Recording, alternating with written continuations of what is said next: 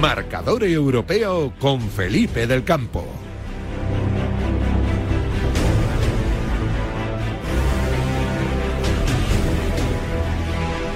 Buenas tardes y buenos goles. Bienvenidos a este especial marcador europeo, hoy muy, muy especial, con muchas emociones por delante. Lo acaban de escuchar en la cabecera de arranque que da paso al inicio de este programa. Siguen con vida cinco equipos españoles. El Real Madrid en la Champions, Sevilla, Real Betis y Real Sociedad en la Europa League y Villarreal en Conference. ¿Es posible pensar que podemos estar en la final de Estambul con el Real Madrid? Es posible. ¿Es una locura decir que podemos estar en la final de la Europa League en el Puskas Arena de Budapest con el Sevilla, Betis o Real Sociedad? No es una locura. ¿Es una quimera soñar que podamos estar en la final de la Conference League de Praga con el Villarreal? No es una quimera. Así que nuestra intención es hacer posible desde este micrófono rojo de pasión, que es el de Radio Marca, apostar por el hat-trick. Y que Setién, Pellegrini, Imanol, Sampaoli y Ancelotti lleguen hasta esa final. Aunque algunos, en el caso del italiano, ya empiezan a zarandearle.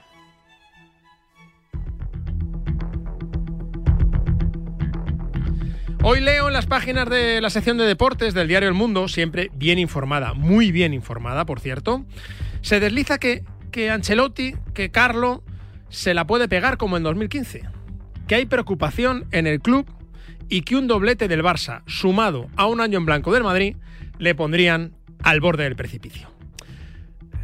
Es que solo han pasado nueve meses, solo han pasado nueve meses desde que el Real Madrid consiguiese la Champions más épica de la historia, además con permanentes cambios tácticos cruciales en los partidos y en las remontadas que le dieron la Champions.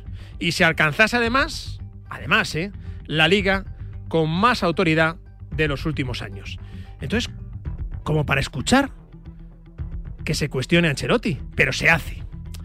Han bastado un empate en casa, en el derby madrileño, contra el Atlético, más en forma de la temporada, lo estamos viendo, y un empate en Sevilla, contra el Betis, que pelea por estar en Champions, para que aparezca la guadaña.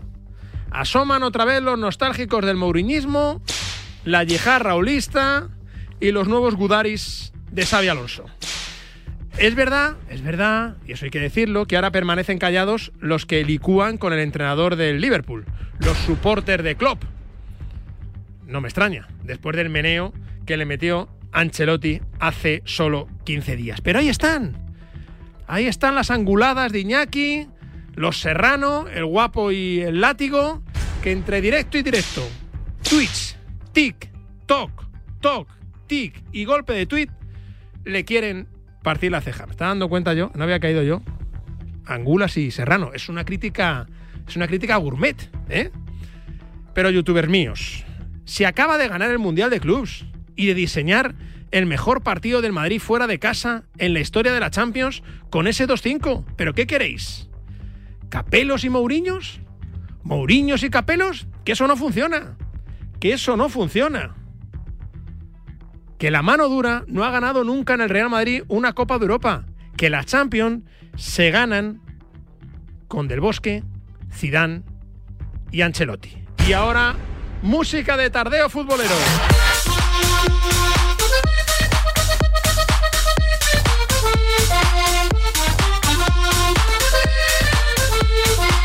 En el cuerpo técnico está el Bichu Javichu. ¡Sí! En la producción, ¡vamos Rafa! ¡Vamos, Rafa!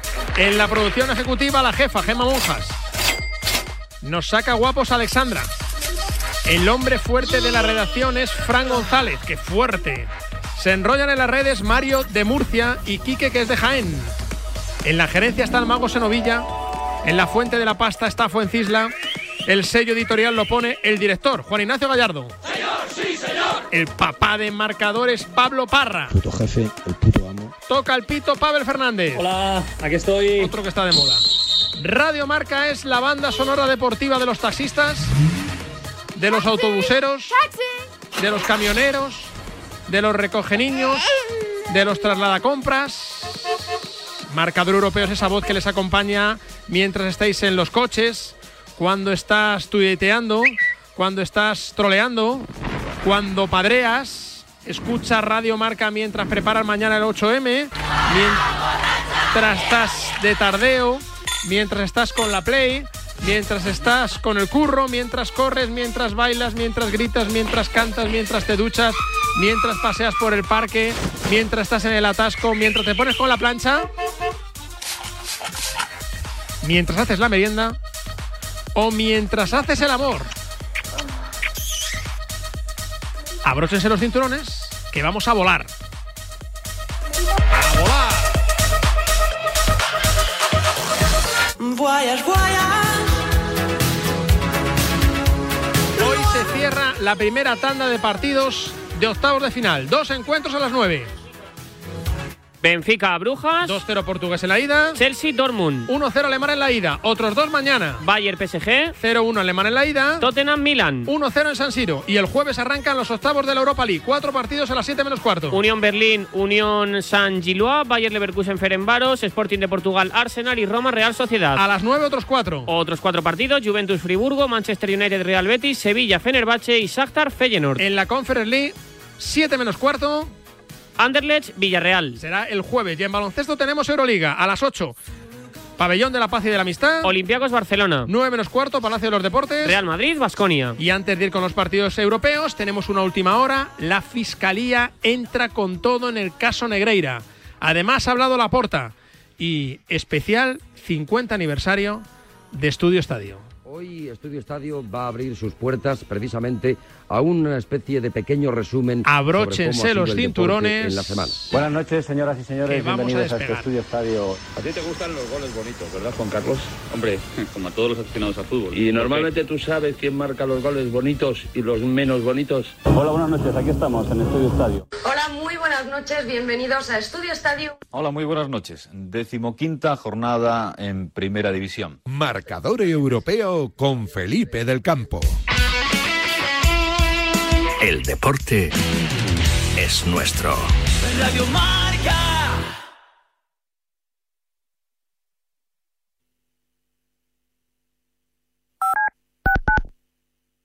Escúchame, cáncer. He vuelto a sonreír y ahora me río de ti. La investigación está de mi lado. Cris contra el cáncer. Investigamos. Ganamos. Marcador acoge de 7 a 8. I'm not just picking up some Dunkin'. I'm actually getting help repainting my dining room. I'm a Dunkin' Rewards member, so I can use my rewards to get ahead and say things like, hey, thanks for painting my dining room. Now you can get ahead too and get a $2 medium iced coffee all day, all month when you order ahead, if you're a Dunkin' Rewards member. And if you want to get in the spirit of March, make it Irish cream flavored, exclusively for rewards members. Not a member? Join on the Dunkin' app. Order ahead and get ahead with Dunkin' Rewards. Save them, stack them, use them how you want. America runs on Dunkin'. Limit one per member per day. Additional charges and terms may apply. Participation may vary. Limited time offer. Servicio de WhatsApp de Radio Marca. Buenos días, Chuti. 628 26 90 92. Buenos días, Super Bowl. Envía tu nota de audio y cuéntanos tu opinión, sugerencias y quejas. Buenas tardes, Amaro. Porque tú haces la radio. Buenas tardes, pizarreros. 628 26 90 92. Vicente, buenos días. Participa en la radio del deporte. Buenas tardes, Radio Marqueros. Te estamos esperando. Bueno, ahí lo dejo, ¿eh?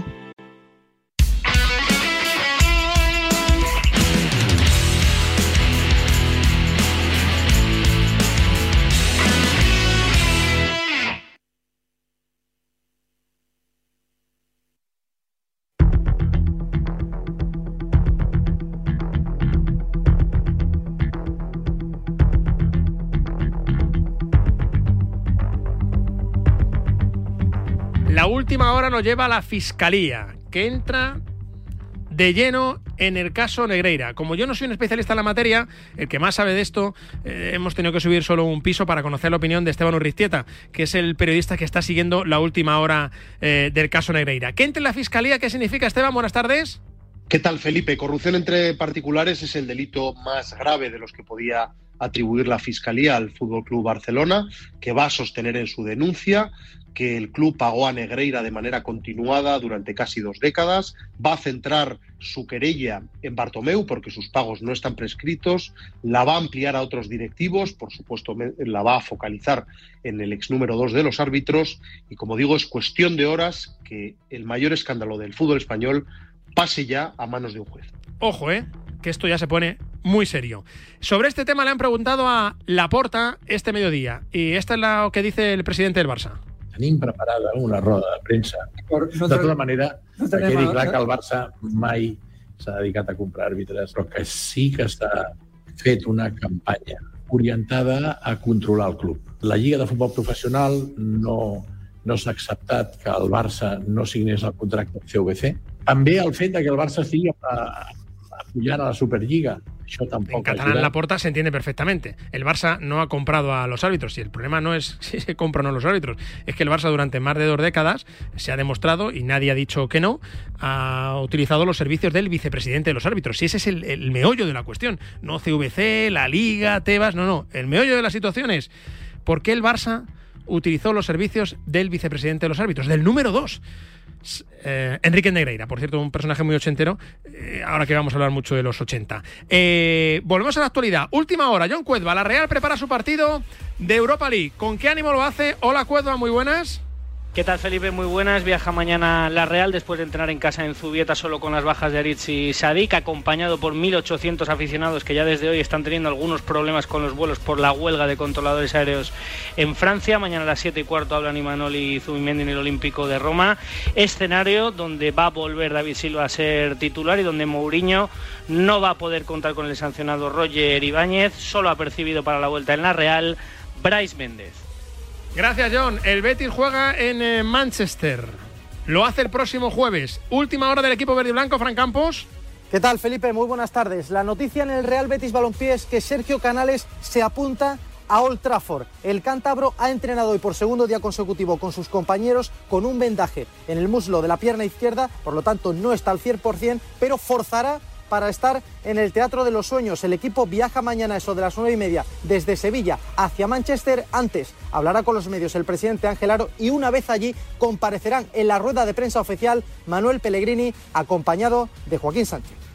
Gracias, Fran. Sevilla, Pineda, el Sevilla que está muy pendiente de su situación liguera, se enfrenta al Fenerbahce en Europa League. ¿Cómo están los sevillistas?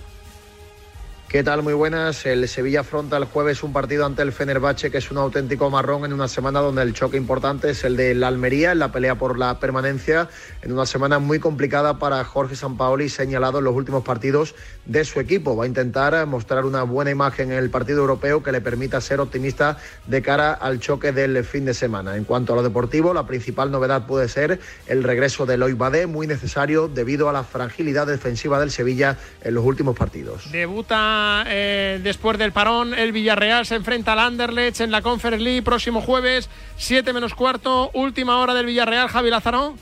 Vuelve Europa para el Villarreal seguramente en el mejor momento ¿eh? de los últimos meses o de las últimas semanas, teniendo en cuenta las circunstancias con las que más o menos venía llegando el equipo de Setien. Es verdad que las dos últimas victorias han mejorado muy mucho la situación liguera. Veremos la respuesta mañana en Bélgica. El objetivo obviamente es traer la eliminatoria abierta y si puede ser con un paso hacia adelante para la próxima semana intentar finiquitarlo en el Estadio de la Cerámica. Y un minuto y marcador, Copa de la Reina, cuarto de final, partido que emite Teledeporta, Lama Tenerife, Carlos González noches, Felipe. De momento, el equipo murciano tiene más cerca el pase a semifinales tras el gol, de Aldriat Quintero en el minuto 20. Ahora, de momento, minuto 87 de partido. Alama el Pozo 1, Granadilla Tenerife 0.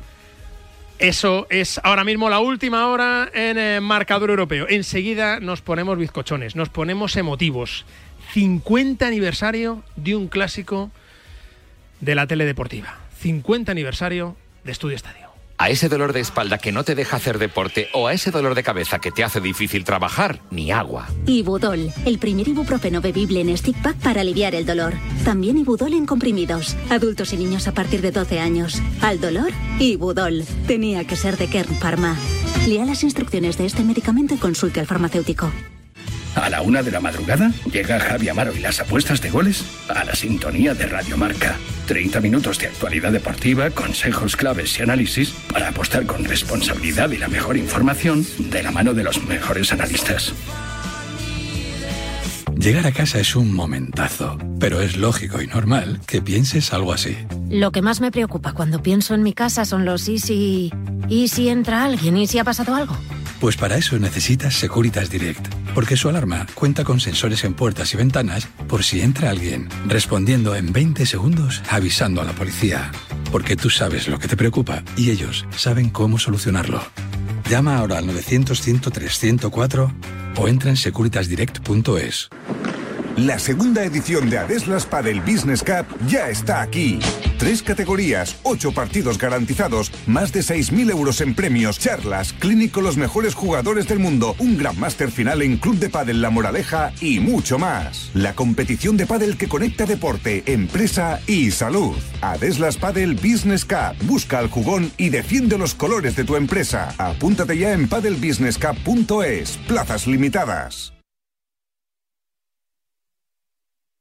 Karim Benzema, Ansu Fati, Joao Félix, Gerard Moreno y Aguaspas te esperan en la Liga Fantasy Marca 2022-2023. Descárgate la aplicación de la Liga Fantasy Marca, el único fantasy oficial de la Liga Española. Ficha a los mejores jugadores y compite cada día con tus amigos por realizar los mejores fichajes del verano. Si lo imaginas, es fantasy. Descárgate la app y empieza a jugar. Esos son los aficionados del Bruja. Recuerden, 9 de la noche. Lo tienen muy complicado. Tienen que remontar en Lisboa el 0-2 que consiguió el Benfica en Brujas.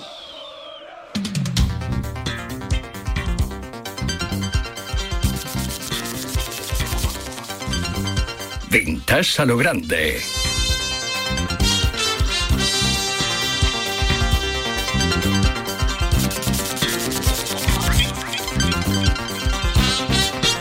Hoy más grande que, que nunca, Paco. Hoy es un día muy especial, hoy... estamos como me- emocionados, ¿eh? Me has tocado, sí, sí. Sí, te he Yo tocado. Me siento, soy muy bizcochón en este momento. Eh, este, emocionado por este vintage más grande que nunca. Os voy a pedir a todos los que estéis por teléfono, que me estáis escuchando ahora mismo, a todos los protagonistas, también los que estéis en vuestra casa, escuchando la radio, estáis disculpados los que vais conduciendo, porque suena el himno del programa deportivo por excelencia de la tele en España.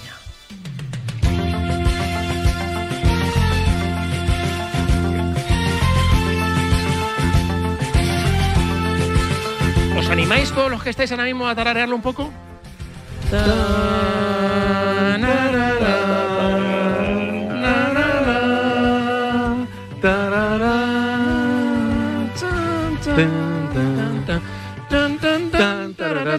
¿Habéis oído por ahí también tarareando alguien? A. Pam, pam, pam, para, para, pam, pam. Está claro que de la letra no nos acordamos. No hubo letra nunca. Na, na, na, na, na, na, na. Chan, chan, chan. Nos acompaña también el director de marca que se ha puesto celosón y ha dicho, ¿cómo no voy a estar en el homenaje a, a Estudio Estadio? Estamos escuchando un himno de España. Sí, sí. Sí. Un himno de toda España. Venga, vamos a escucharlo todo. Sube, sube, sube, que mola, que mola.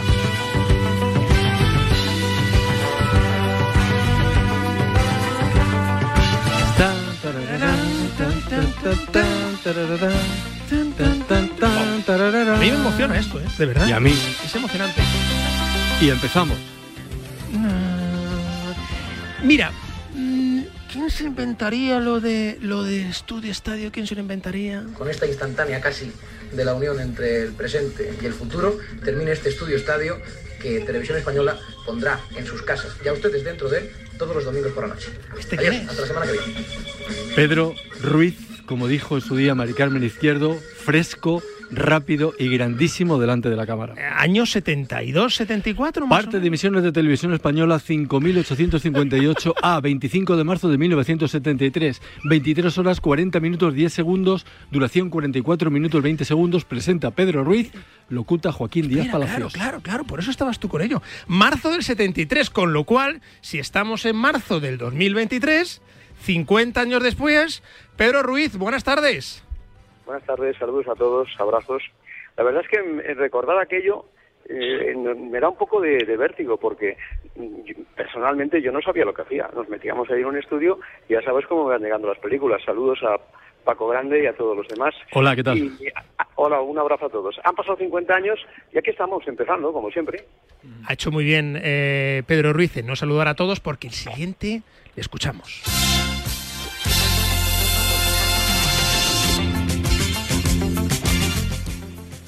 Hola, muy buenas noches. Decimoquinta jornada en Primera División. Una jornada que va a ser recordada especialmente por los seguidores azulgranas que han visto por primera vez en la liga, en la presente edición liguera, caer derrotado a su equipo el Barcelona en su propio campo. La baja notabilísima de Diego Armando Maradona al frente del Barcelona no justifica la nulidad atacante de los jugadores azulgranas de cara a la meta del Atleti de Bilbao. La derrota de los bilbaínos hace ocho días en el propio Samamés ante el Real Madrid por goleada no hacía suponer el resultado de hoy en la ciudad condal. Todo un editorial Paco Grande, ¿no? Preparado, estudiado, leído, eh, magnífica esa, capacidad de decir delante de la cámara y de la telegenia eterna de el presentador. 1983-1993, presentador de Estudio Estadio y un buen amigo. Matías Pras, buenas tardes. Hola, ¿qué tal? Muy buenas tardes. Ay, qué recuerdos, ¿eh? Qué sintonía y qué, qué pues voz. La voz no te cambia mucho, ¿eh? Y eh, yo creo que sí, que me ha cambiado algo. Sí, son, son muchos años. Si no me hubiera cambiado, si no hubiera evolucionado, algo estaría pasando en mi cuerpo. La verdad es que eh, era muy jovencillo entonces y, se nota en, en el timbre de voz. Lo que sí me ha resultado extraño es que yo dijera la nulidad atacante. Vaya palo, vaya palo de, Lo digo yo. ¿eh? ¿A, qué viene, ¿A qué viene eso? Debían de eh, estar jugando muy bien o irían líderes en la liga. Matías, no, eh, no me puedes pillar porque he estado viendo tus pasos a los resúmenes de esas temporadas. Sí. Y eran editoriales. Lo que pasa que no nos llamaba la atención eran editoriales. Qué mal ha estado este jugador, qué tal ha estado el entrenador, no ha estado bien el árbitro y no pasaba nada. Y por eso me ha sorprendido y he elegido este en el que hablas de la nulidad atacante del, Barça. Pedro no Ruiz. Tienes ningún, ¿No tienes ningún otro que hable bien del Barça, por favor? Voy a buscarlo. Ahora lo busco, ahora lo busco. Ahora lo busco. De acuerdo. Eh, Pedro, puedes saludar a Matías. Es que como Pedro ha sido muy inteligente, ha dicho, no voy a saber quién, quién aparece en escena. Pedro, aquí está Matías también hombre de Matías y de los Matías, su padre incluido, he aprendido tanto de la vida y tengo tanto que agradecer que es un gusto encontrarse con él siempre. Un abrazo, Matías. Muchísimas gracias, Pedro. Ya sabes lo que se te admira en, la familia. ¿eh? Pedro, que por si no lo sabéis, fue compañero de Matías Prats, padre. ¿Qué me dices? Y, destacaba muchísimo. Mi padre me lo dijo, dice, que ¿qué hace, eh, eh, ¿qué hace conmigo Pedro? Si Pedro puede funcionar perfectamente en cualquier campo de la vida, no solamente en este. Y fíjate si, si le fue bien después, pero que te cuente alguna de las experiencias que vivieron juntos.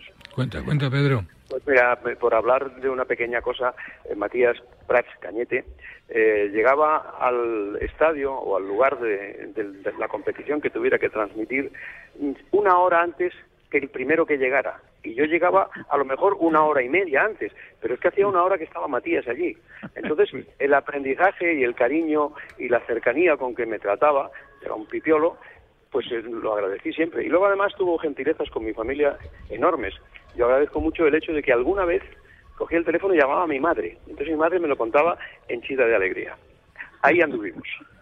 Yo, quería preguntaros a los dos pioneros de este programa mítico eh, y ahora en este escenario actual de una sociedad eh, totalmente digitalizada en el que las imágenes llegan al segundo a cualquier dispositivo, a nuestros bolsillos y demás, ¿cómo eran los recursos técnicos, Pedro o Matías, que, que tenías en aquellos momentos para, para que llegasen las, los vídeos de la jugada, las narraciones para los montajes y todo eso?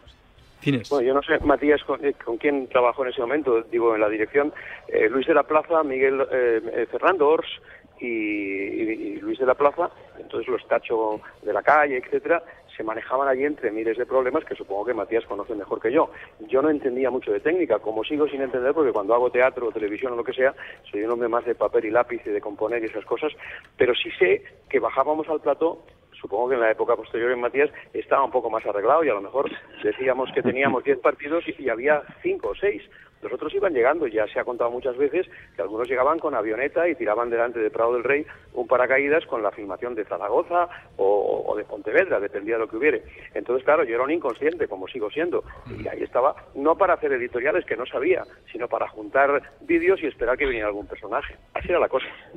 Aquel, aquel estudio estadio pionero, pues ya, ya lo veis, queda reflejado en, en lo que acaba de contar Pedro. Era histórico y era heroico, porque además no, no sabían a, qué es lo que tenían, qué partido venía después, porque se estaban montando en ese momento. Ya en el 83, un tiempo después, le, le fuimos cogiendo un poquito mejor el, el ritmo y, y se fue haciendo el programa, estaba ya más, más abrigadito todo, ¿no? Y más ordenado. Pero bueno, también vivimos alguna aventura especial, ¿no? Pues con, con partidos que llegaban tarde. Yo mismo he ido al- alguna vez cuando dispusimos de, de, la, de esa posibilidad, pues a, a transmitir un partido que se jugaba a las cuatro y media, por ejemplo, en la Rosaleda, lo, lo transmitía yo, después hacían el, me lo traía yo en el avión y hacíamos el resumen justo pues media hora antes de que empezara el programa. Pero bueno, no, no, ya habían pasado por unos ejemplo, años y estaba ya más hecho. Matías, en el más difícil de todos, el más difícil de todos, el estudio estadio probablemente más difícil, es aquel el que no tuvisteis acceso a las imágenes. Temporada 84-85. Este fin de semana hemos ido a los distintos acontecimientos deportivos, entramos en todos los recintos, menos en los campos de fútbol de la primera división. No hubo acuerdo con la liga y no se pudieron emitir las imágenes. Supongo que sería un programa muy complicado de hacer eh, sin imágenes, pero lo sacaban adelante, Paco.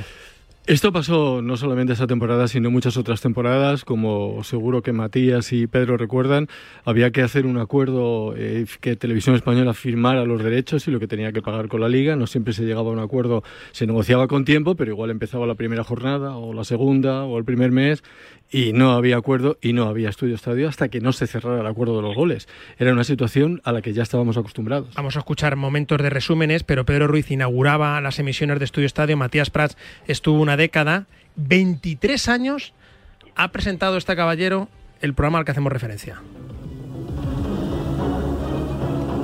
Hola, buenas noches. Aquí estamos en Estudio Estadio. Generalmente los Madrid-Barça siempre dejan algo, pero lo que nos ha dejado este Madrid-Barça todavía truena. Desde Hablaremos 1994 hasta 2004 y desde 2009 hasta 2022, es decir, 23 años. Es un recordman, Juan Carlos Rivero, ¿no? Sí, señor. Sí, Juan sí. Carlos, buenas tardes. Hola, ¿cómo estás, Esquilache? Yo te voy a decir una cosa. No sé, yo no sabía que había estado tanto tiempo. Yo, yo calculaba los últimos 10 años, 10 temporadas o así, pero no, no, no soy muy fetichista por estas cosas. No, sabía que había estado 23 años. ¡Qué barbaridad! 23 años. Eh, ahora saludamos enseguida a Jesús Álvarez, también estará por aquí Iñaki Cano, a José Ángel de la Casa, pero me pide paso desde el Estadio del Molinón.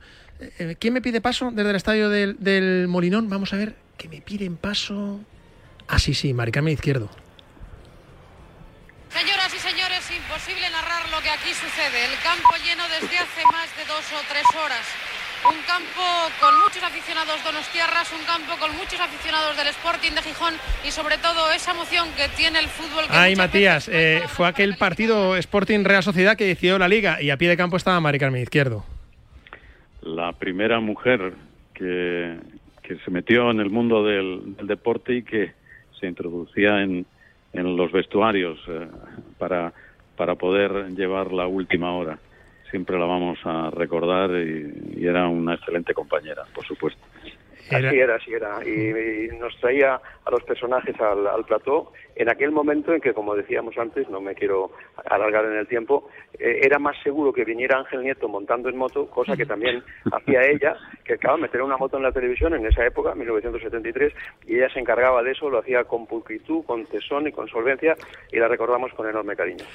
Pedro Ruiz tiene buenísima memoria, también Matías, porque en ese primer programa de Estudio Estadio, del que se conserva afortunadamente un fragmento, la- en el año 73 Ángel Nieto ganó el doble campeonato del mundo en Montjuic y a- eh, Ángel Nieto apareció con la moto allí en el estudio con Pedro Ruiz y ahí estaba también Mariano García Ramón como uno de los invitados, con un balón en los pies, jugando al estilo de cómo se hace ahora Pedrerol en el se, chiringuito. se hacía vanguardia ya en aquella época. En una, en una gradita pequeñita que teníamos Correcto, salones, sí, señor, sí, señor. El y tirábamos las dos horas, lo que fuera. Me piden paso desde el Camp Nou porque ataca en el Camp Nou. ¿Quién? ¿Quién ataca? El mejor hombre sin duda del Fútbol Club Barcelona fue Marcos, el jugador azulgrana que hizo un gran partido, derrochó una gran ilusión, una gran técnica. Ven ustedes qué bonita jugada, centro y remate de Carrasco que sale fuera a la izquierda del meta Zubizarreta. Luis Mi López, hijo del... Y Matías y Pedro se acordarán perfectamente porque Pedro venía de la cadena SER de Chencho, el mítico locutor de Radio Castellón, aquí el estadio de Castalia. ¿Pero Luis Miguel López es el mismo del balonmano? Sí, empezó en Barcelona y luego se vino a Madrid. Hijo de Chencho, que es decir muchísimo, muchísimo.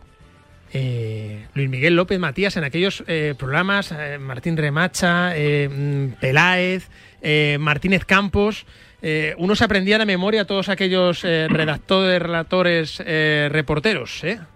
Hombre, no te quedaba más remedio porque además les ibas dando paso y su aportación era siempre trascendental porque habían vivido en primera persona el, el partido que iban a comentar, ¿no?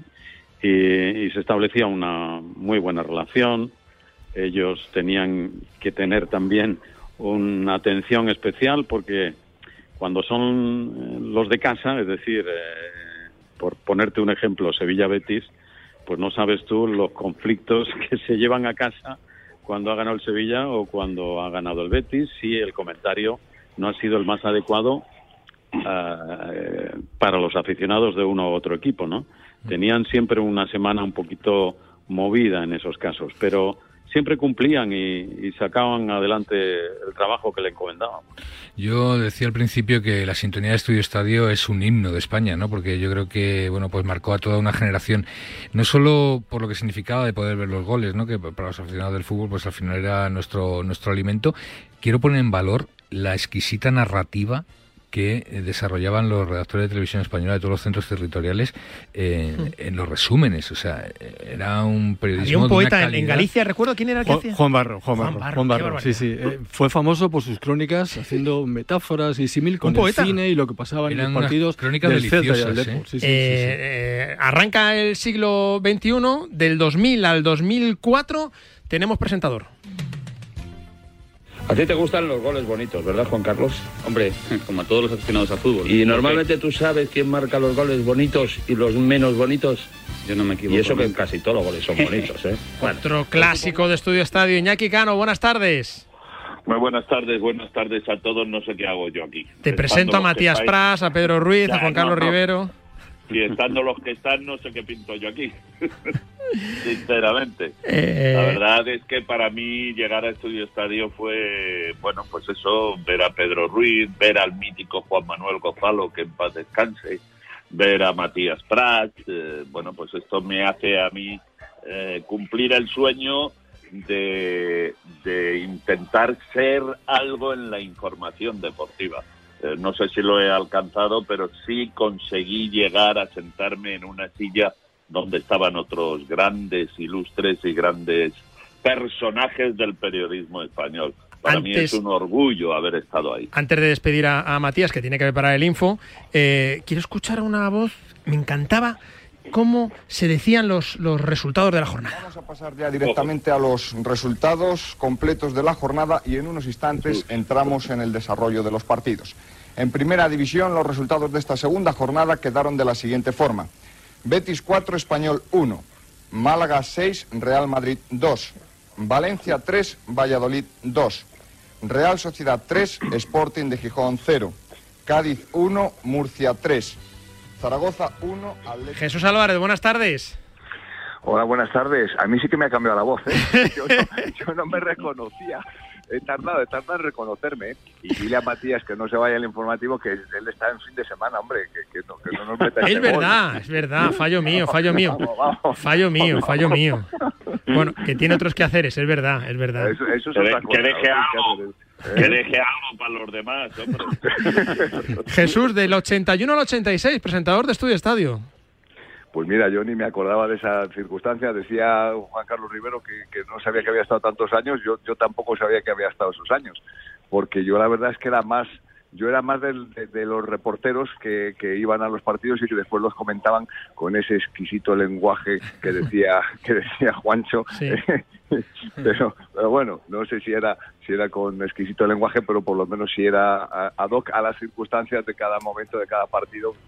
pues seguro, seguro que sí lo era. Con los goles o, si era un 0-0 que no tenía nada que eh, comentar. Pedro Ruiz, tú has ido viendo a todos, o sea, a Rivero, a Matías, a Iñaki, a Jesús Álvarez. Claro, claro. y, permanentemente, si puedo, me conecto a Estudio Estadio desde casa y a veces hasta me parece mentira que yo hubiera hecho eso, lo digo en serio, porque soy de los que estamos aquí hablando, supongo que soy el, que menos rato estuve, yo estuve creo que 11 meses, porque ya coqueteaba con el teatro y con el mundo del espectáculo, que es a lo que me he dedicado, y lo tengo como una experiencia positivísima y estupenda de mi vida, pero yo de deporte entiendo la quinta parte que entienden los que están hablando, desde Iñaki Cano a Rivero, a todos ellos, ya me dediqué a otras cosas, pero lo recuerdo con muchísimo cariño porque me acuerdo, y termino, del momento en que puse en un papel el nombre de Estudio Estadio, puse dos nombres, Estudio Estadio y Plató Fuerte. Y les gustó Estudio Estadio y se quedó. El nombre es maravilloso. Tomás García Arnalot, eh, Fernando Ors y Luis de la Plaza. Y allí arrancó eso. Por, puntualizar, Pedro, tú estuviste desde marzo hasta diciembre del 73, pero recuerda que en el año 97 volviste con tu Domingol, donde de alguna forma hiciste las entrevistas que luego harías en la noche abierta también. Bueno, eso es una historia larga de contar y no quisiera consumir tiempo. Eh, e-, ese retorno que fue fallido, lo digo por culpa mía, así fue, eh, era solamente con el objeto de tener algún medio técnico que hoy se tiene. Era haber puesto una cámara, que ahora se puede con el tema digital, para ver cómo había visto el árbitro la cosa, porque si en algún momento se instituyó la moviola, que no fue idea mía, era una cosa que se importó de, de Italia, yo quería devolverle un poco al árbitro la posibilidad de disculparse gracias a la técnica. Pero ese invento que pedimos no estuvo a tiempo entonces aquello fue un pequeño fiasco y volvió Estudio Estadio, que era lo que debía estar. Hablando de Moviola, hay una cosa que os va a sorprender a todos. Iñaki Cano, antes de presentar con Rivero Estudio Estadio, hizo la Moviola, versión ya de vídeo. ¿A que sí? ¿Y con quién le hiciste, además? con Currito de la Cruz. Currito de la Cruz, línea de López Nieto. López, Nieto era... Y yo me disfrutaba mucho haciendo aquella moviola, recuerdo perfectamente que lo hacíamos los lunes por la mañana eh, repasado, porque entonces emitía Estudio Estadio los lunes por la noche y recuerdo que con Currito de la Cruz, asistente en línea de López Nieto, y la frase típica que a mí se me quedó ya como latiguillo cuando estaba a borde del terreno de juego y me preguntaban eh, José Ángel de la Casa, Juan Carlos Rivero, ¿cómo lo has visto tú? Digo, pues el asistente seguramente estaba tapado porque esa era la excusa que siempre ponía Currito de la Cruz para defender a los árbitros. Oye, por cierto, chicos, que la, la moviola de Estudio Estadio es el actual bar. Sí, claro, claro, claro, estamos viendo en los estadios. ¿Eh? lo, único que, puedo decir brevemente es que vosotros lo habéis hecho mucho mejor y lo digo sin ningún tipo de peloteo ni nada, muchísimo. Pero las primeras moviolas, donde no teníamos visto nada de lo que se ponía, la moviola del estudio era de atrezo, estaba oxidada. Y yo estaba oxidada, lo digo en serio. Y yo hacía ver, ya con el rollo teatral que llevaba encima, hacía ver que movía unos mandos que tampoco se movían. Y ponían desde arriba unas imágenes que yo no había visto, con lo cual eh, me, enteraba de casi nada, imaginaos. Os, doy más datos, os doy más datos. El que seleccionaba las jugadas de cine de Moviola era Fernando Ors, hermano de Miguelos, tenemos un cine con eso, y el primero que decide incorporar al famoso señor Ortiz de Mendívil es Julio César Fernández, que luego fue también presentador y director y, pintor y muchísimas cosas más después de la época de Pedro Ruiz. Paco, ¿quién es Javier, ¿quién es Javier Ansó? Compañero comentarista en Pamplona. Es que me pide paso porque está con Maradona. Ha estado en este su primer partido completo después de la lesión. Bueno, yo creo que, yo creo que bien, bien porque eh, aguanté los 90 minutos. Eh, la lástima es que, hayamos perdido los dos puntos, eh, hayamos resignado dos puntos que eran importantes para la liga. Qué pasada esto. ¿eh? esto das paso al corresponsal en Pamplona y está con Maradona. Eso es una maravilla, pero es que fíjate, es que solamente ese detalle, hemos perdido los dos puntos, es que ya te retrata te, lleva al pasado. Pero está con Maradona y Maradona habla con normalidad con el, con el reportero Javier Ansó, que era, es, de es que esto, esto de verdad, eh, te felicito Felipe, porque además no solo por reunir a, a todo este elenco de, grandísimos profesionales, sino por recordar este, este programa mítico en, ese, en esa fecha, en esta conmemoración tan especial. Eso que somos competencia, ¿eh? No somos competencia.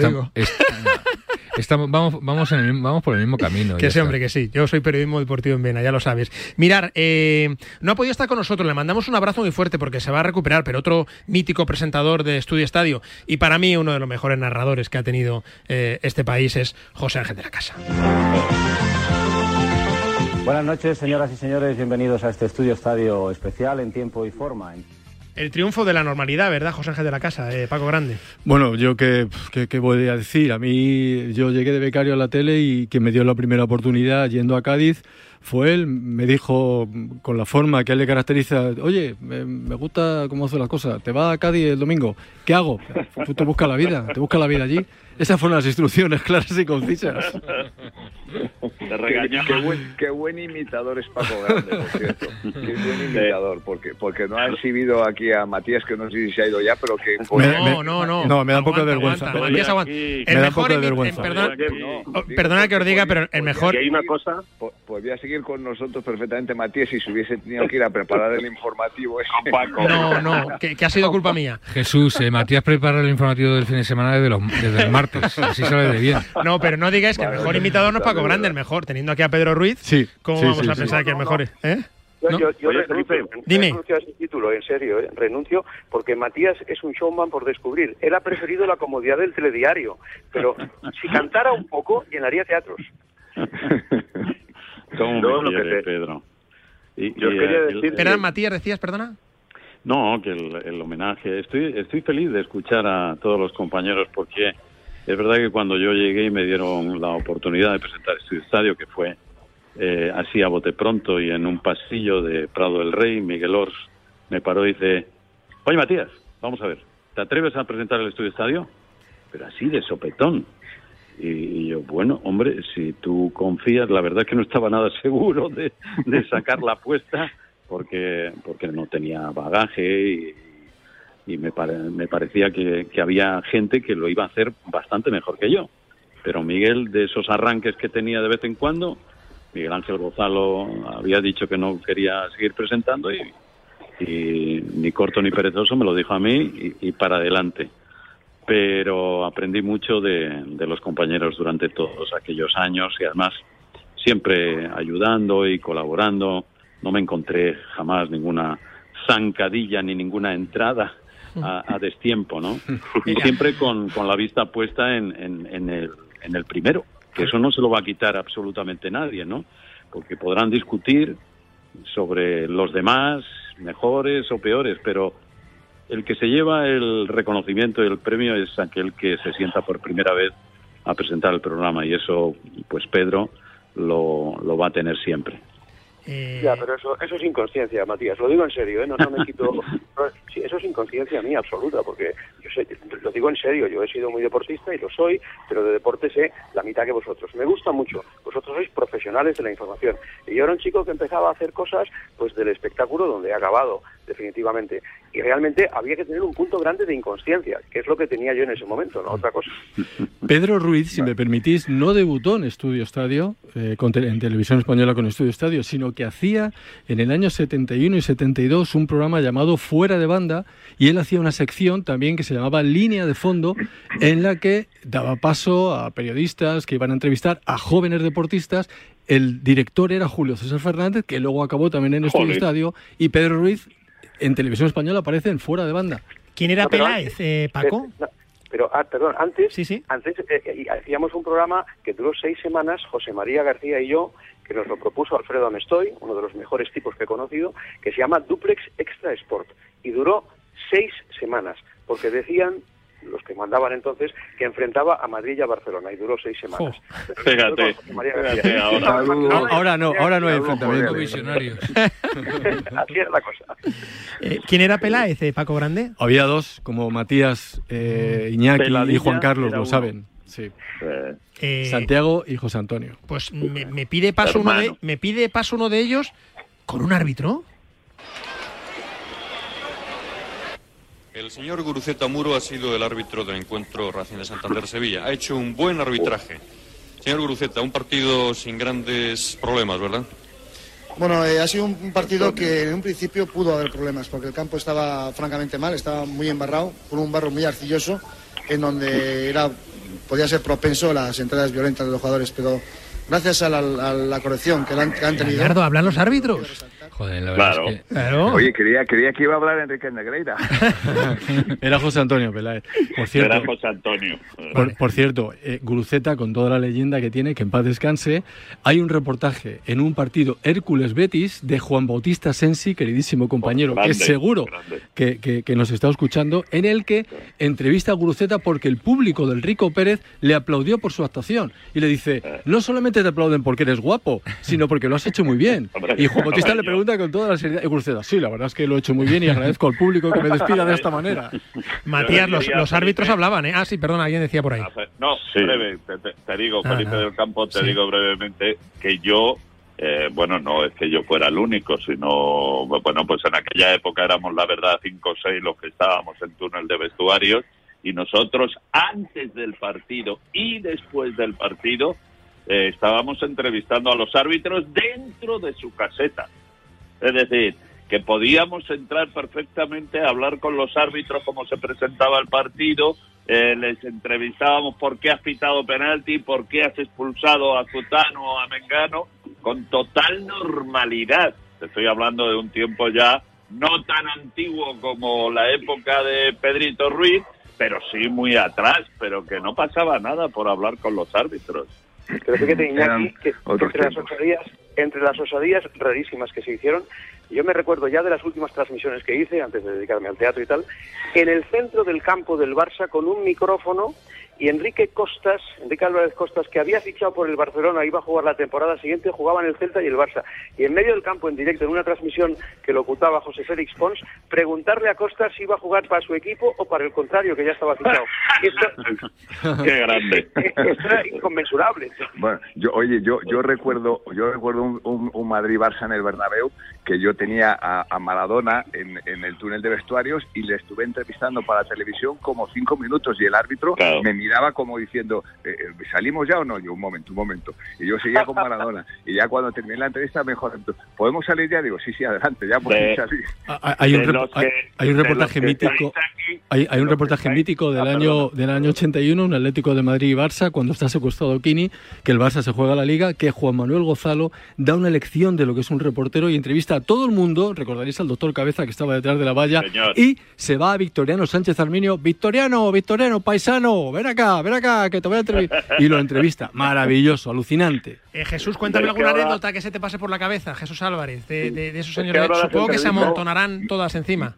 No, si yo creo que esa entrevista la hice para Estudio Estadios y yo, yo est- estaba allí, yo eh, par- paré el partido, o sea, hasta que yo no terminé la entrevista no empezó el partido y se televisaba y todo el mundo me, me miraba y el árbitro como diciendo, pero claro, había había una un- un- una devoción total con televisión, nadie se atrevía a decir nada, nadie se atrevía a meterse por medio y ahí yo me tiré por los ci- cinco minutos con Maradona y me mira, no Cualquiera, ¿eh? Gallardo no atendía recuerdo- Estudio Estadio. Oye, no ¿recordáis- árbitro, no recuerdo quién era el árbitro, pero, pero cuando terminó me dijo, "¿Po- ¿podemos salir ya? Pues sí, sí, sí, adelante. adelante. Te voy a, Salgan os, voy a decir un- os voy a decir una cosa, ¿eh? de los que estáis ahora mismo aquí, que conmigo hayan trabajado a pie de campo, está Paco Grande y Juan Carlos Rivero, y ellos son, bueno, y Jesús, y ellos son testigos de que los partidos que transmitía eh, Televisión Española, háblese de selección, partidos de Copa de Europa, de la Liga, hasta que yo que estaba en el túnel de vestuario no le diera la orden que me daban a mí,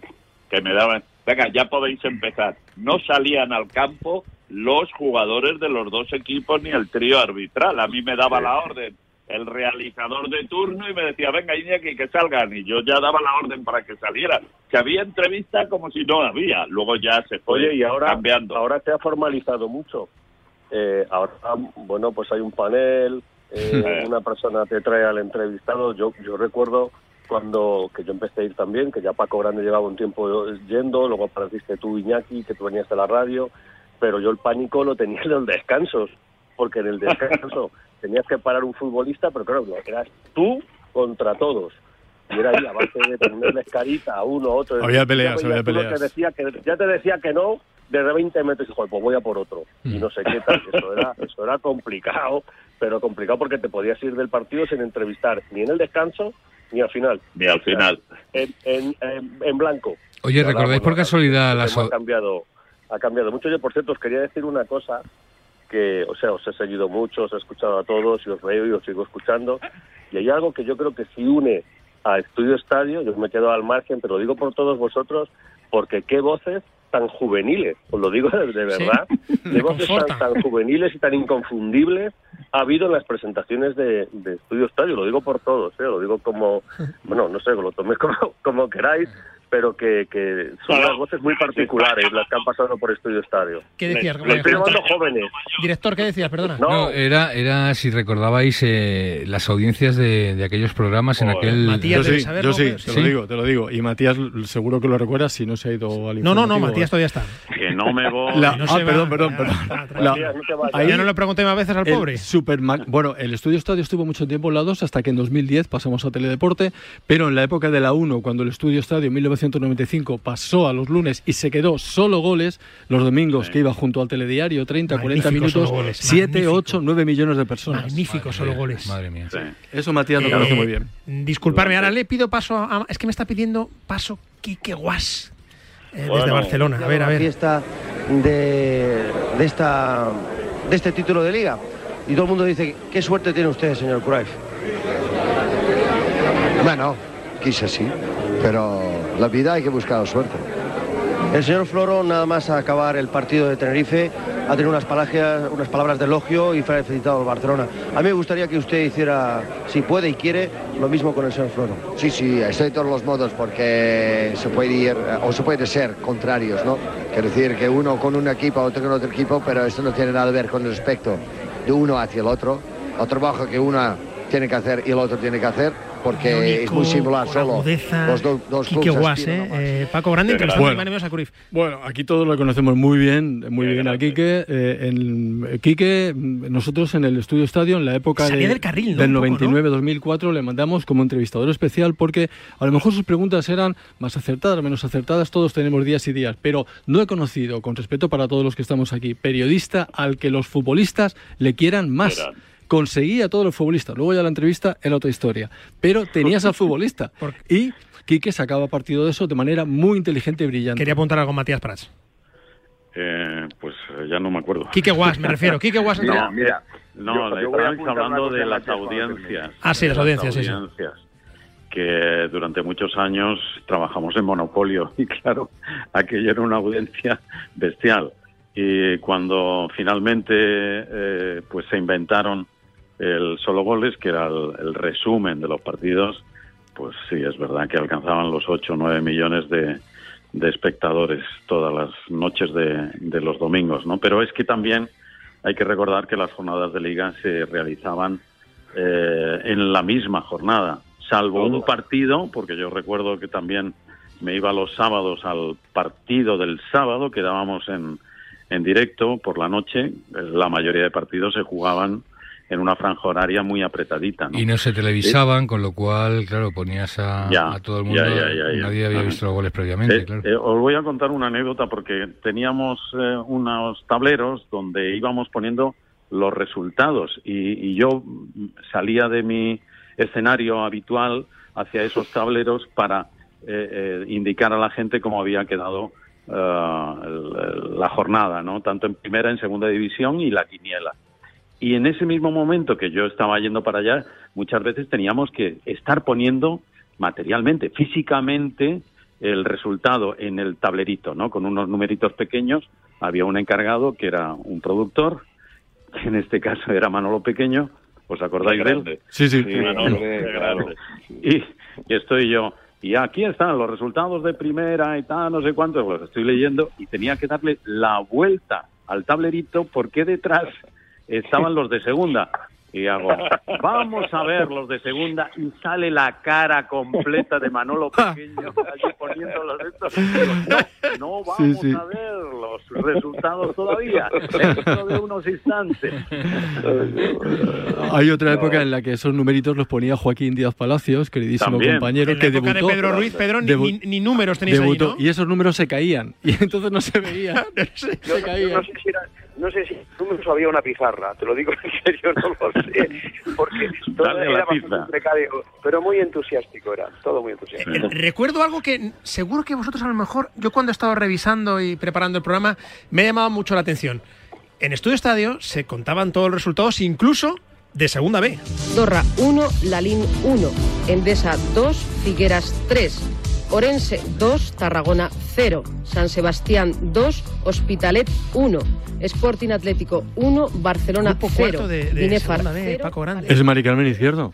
Tú sabes que Juan Carlos y yo, y esto Rivero se acordará muy bien, éramos los lectores oficiales de resultados en la época de Matías. Ah. Estábamos detrás, detrás y Juan Carlos y yo, yo estaba contentísimo ¿eh? para mí trabajar en Estudio Estadio de lo que fuera y leíamos los resultados. ¿Era muy estresante trabajar con, con, con Matías? No, por favor, si yo le llamé de usted por resultados, No por él, sino por, por, la celeridad. ¿Te llega el resumen? ¿No te llega? A ver, Jesús. Sí, déjame que cuente una cosa de, de Matías, que si era estresante o no, porque Matías, Matías, como bien lo ha definido antes Pedro, podía haberse dedicado a cualquier cosa que hubiese triunfado, incluso en el, en el terreno cómico, porque un día yo estaba comentando un partido ahí en directo eh, para Estudio Estadio y noto que el, que el micrófono se me va para abajo y, yo pues me lo vuelvo a poner, se vuelve a ir para abajo, todo esto comentando el partido, y ya veo a Matías que está tirando un cable al lado de la mesa y hombre, dejando un poquito que comente. Pues ese, ese era Matías, que se desdoblaba. Su personalidad se desdoblaba en presentador y en... Bueno, pues y además, de, en una época de esa anécdota que estás contando, visualizo tan encorsetada que, que enseguida cuando pasaba cualquier cosa los presentadores solían ponerse tensos, porque ahora eh, la televisión ha evolucionado muchísimo y, ya, bueno, pues hasta puedes hacer una gracia si te quitan el micrófono y, se da por bueno, pero hubo una época que la, televisión era muy rígida. En, ¿eh? en, estudio, en estudio también había Publi y si no meto Publi, Gallardo luego no me da el sueldo. Venga.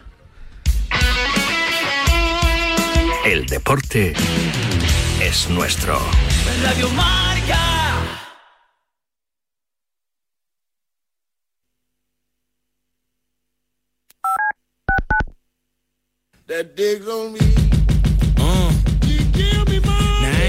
Llega Marca Padel a Radio Marca, un nuevo programa temático para los amantes del pádel. Todos los sábados de 11. What's the best part of a Dunkin' Run? The coffee or the dollar donut? $2 bagel minis or $3 sausage, egg, and cheese you can add to that coffee? or the fact that you get to leave the office? The answer, of course, is yes. Time for a Dunkin' Run. Great deals on food for one, two, or three dollars with a medium or larger coffee. America runs on Dunkin'. Exclude specialty donuts and fancies. Price and participation may vary. Limited time offer. Terms apply. Verano del 55. El cine Kingsway de Brooklyn. Todo a oscuras. Y sonó aquel redoble. One, two, three o'clock, four o'clock, rock. Delta Cadillac. Cada madrugada de sábado después de la alternativa y siempre que quieras en podcast, el mejor rock and roll tiene su sitio en Radio Marca. ¿Qué es eso, eh? Es rock and roll. La noche del viernes comienza con música, cine y libros relacionados con los deportes, porque el deporte también es cultura. Y en la Deporteca lo demostramos cada semana con Natalia Freire. Reserva plaza para esta visita cultural, en la que también nos acompañarán los maestros Julio Ruiz y Marcos Pereda. Todos los viernes de una y media a dos de la madrugada, la cultura juega un partido en La Deporteca.